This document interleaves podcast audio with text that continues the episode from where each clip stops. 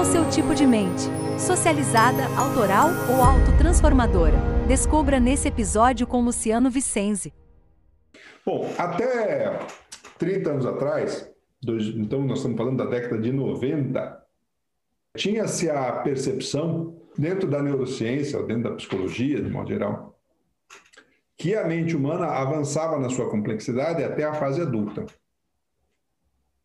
Até os 20 anos de idade, era onde o cérebro ia se constituindo, o, lobo frontal aqui do, do, do, do neocórtex aqui se, se estabelecia, e aí então fixava-se o nível de complexidade mental que a pessoa alcançava. Um dos fatores que se falava muito sobre isso e, e que continua valendo é da necessidade de uma boa nutrição na fase da infância, porque depois chegou na adulto também e lascou não avança mais o nível de complexidade mental. A pessoa pode aumentar o, a quantidade de informação, mas a capacidade de processamento ela ficava limitada. Ia ser sempre o mesmo modelo de processamento. Então, você pode até ler e tudo mais, mas o tipo de processamento era o mesmo.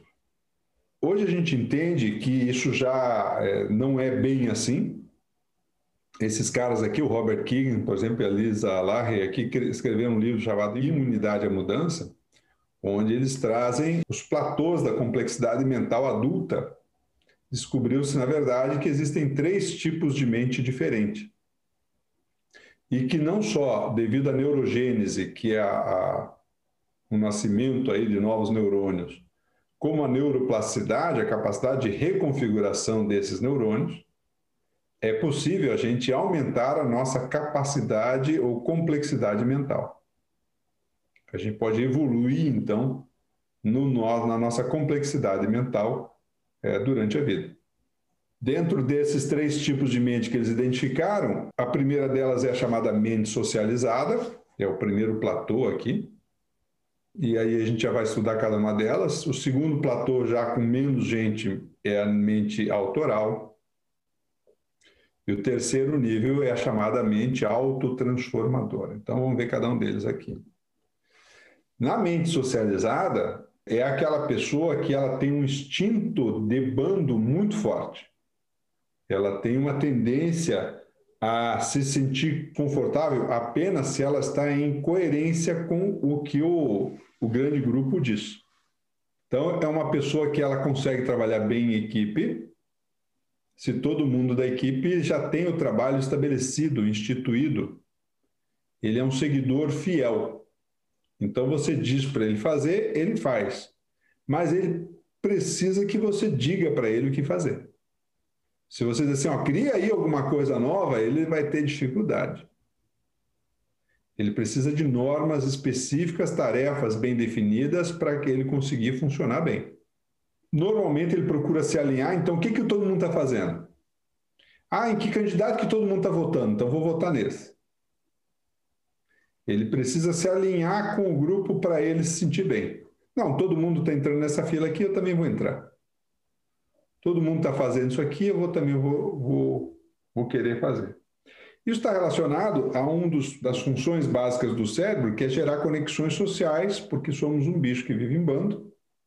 E como o bicho que vive em bando, o senso gregário, o senso de agregação com o grupo, é importante para o conforto psicológico, inclusive a formação da própria identidade do indivíduo. Então, ele precisa estar conectado com o grupo para que ele se sinta bem.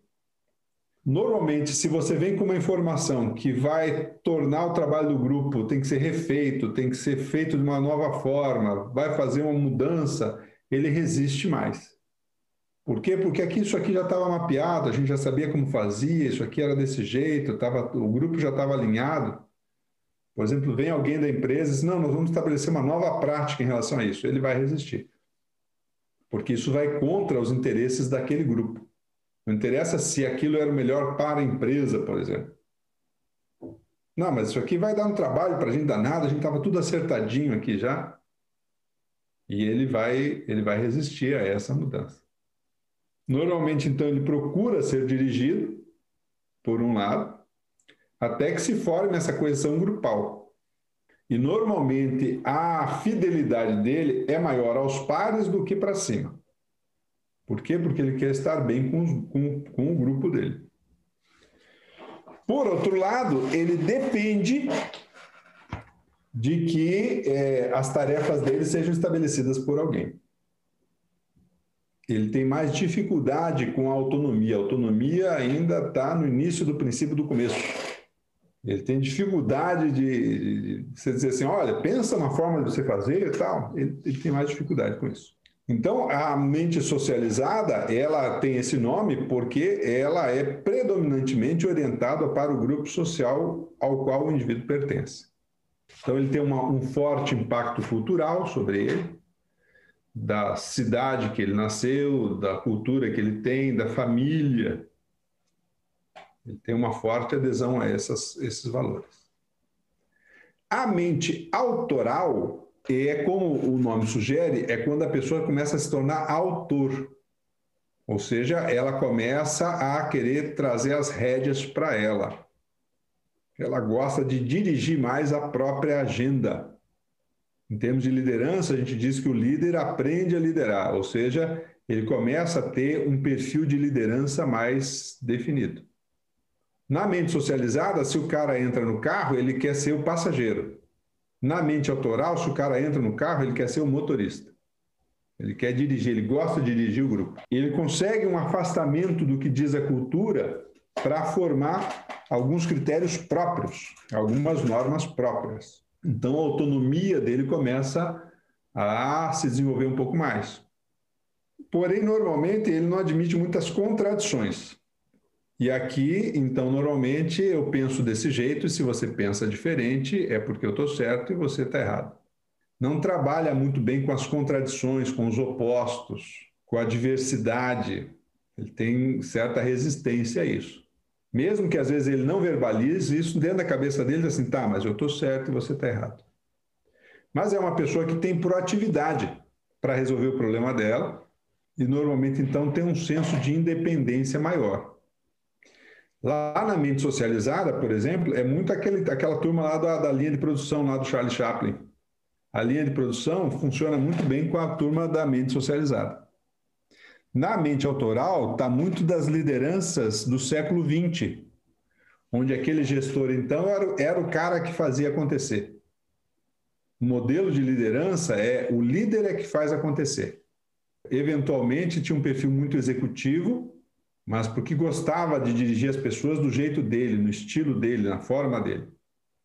E muitas vezes esperava, inclusive, que a equipe é, atendesse às suas determinações com um certo nível de obediência mesmo.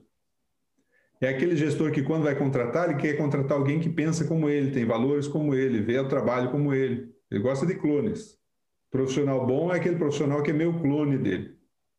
Já na mente autotransformadora, aí o nome é de auto, né? É a pessoa que é capaz de se transformar a partir das próprias experiências essa liderança ganha um outro contexto, porque é uma liderança pautada no diálogo. É uma liderança que o indivíduo consegue lidar bem com as contradições, com os opostos. Ele não vê o oposto como alguém que é, é oposição a ele.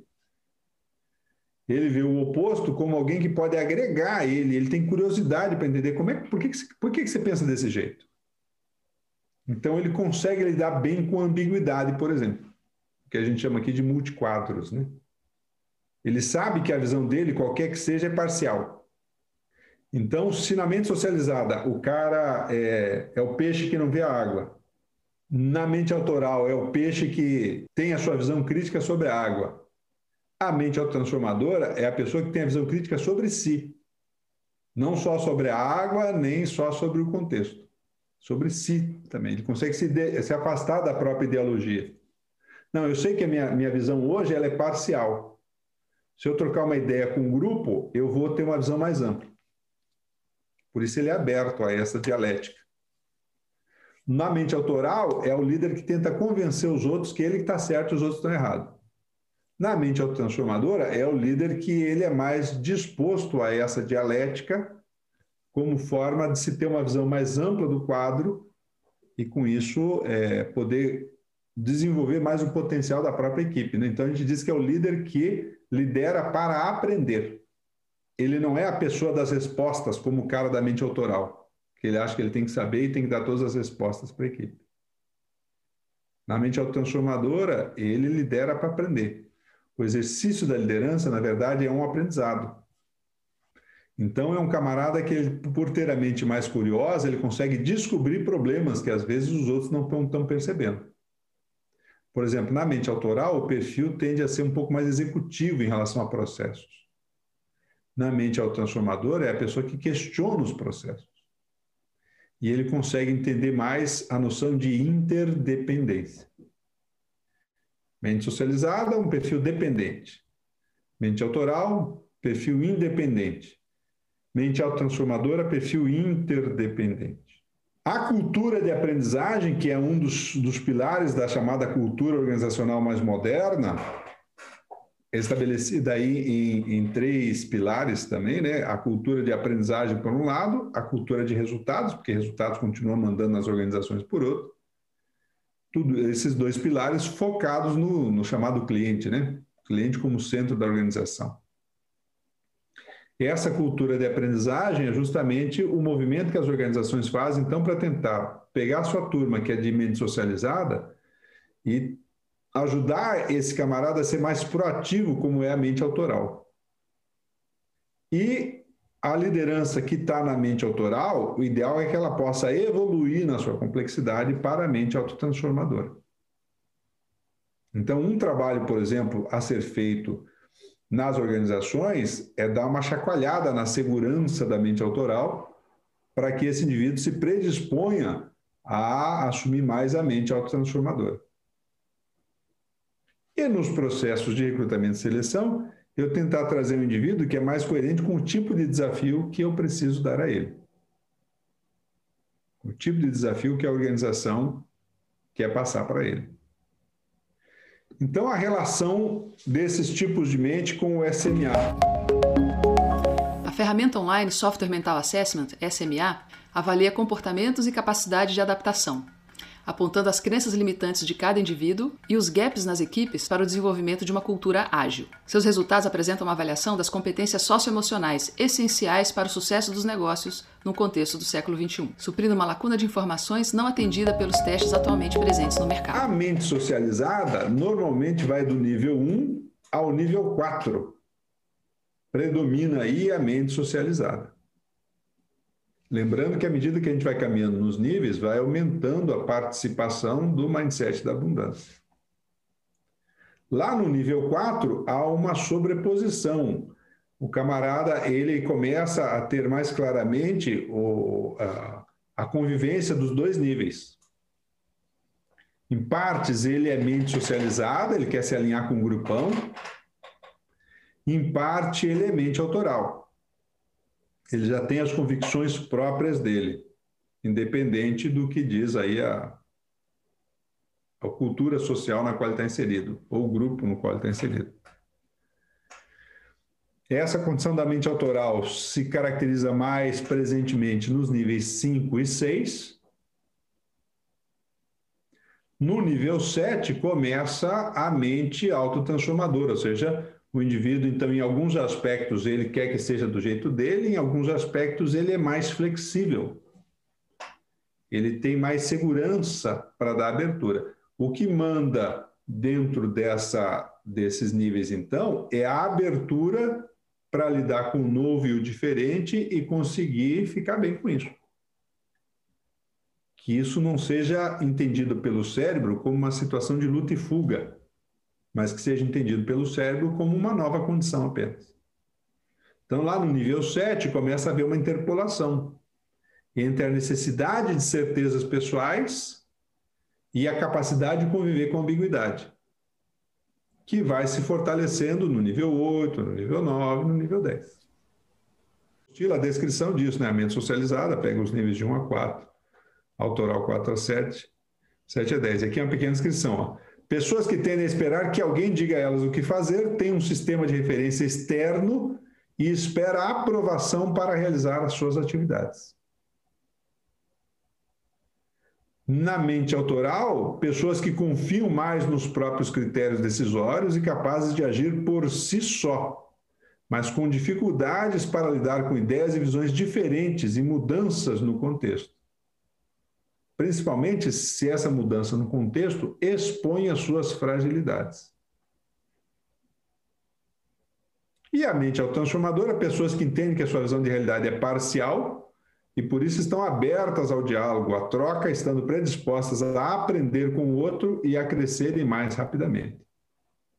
Aqui, então, por exemplo, na mente autotransformadora, há uma certa tendência, né, falando dela como um todo, há uma tendência do indivíduo não se sentir mais que o outro porque ele sabe uma coisa que, ele não, que o outro não sabe, e nem a se sentir menos que o outro porque ele não sabe uma coisa que o outro sabe.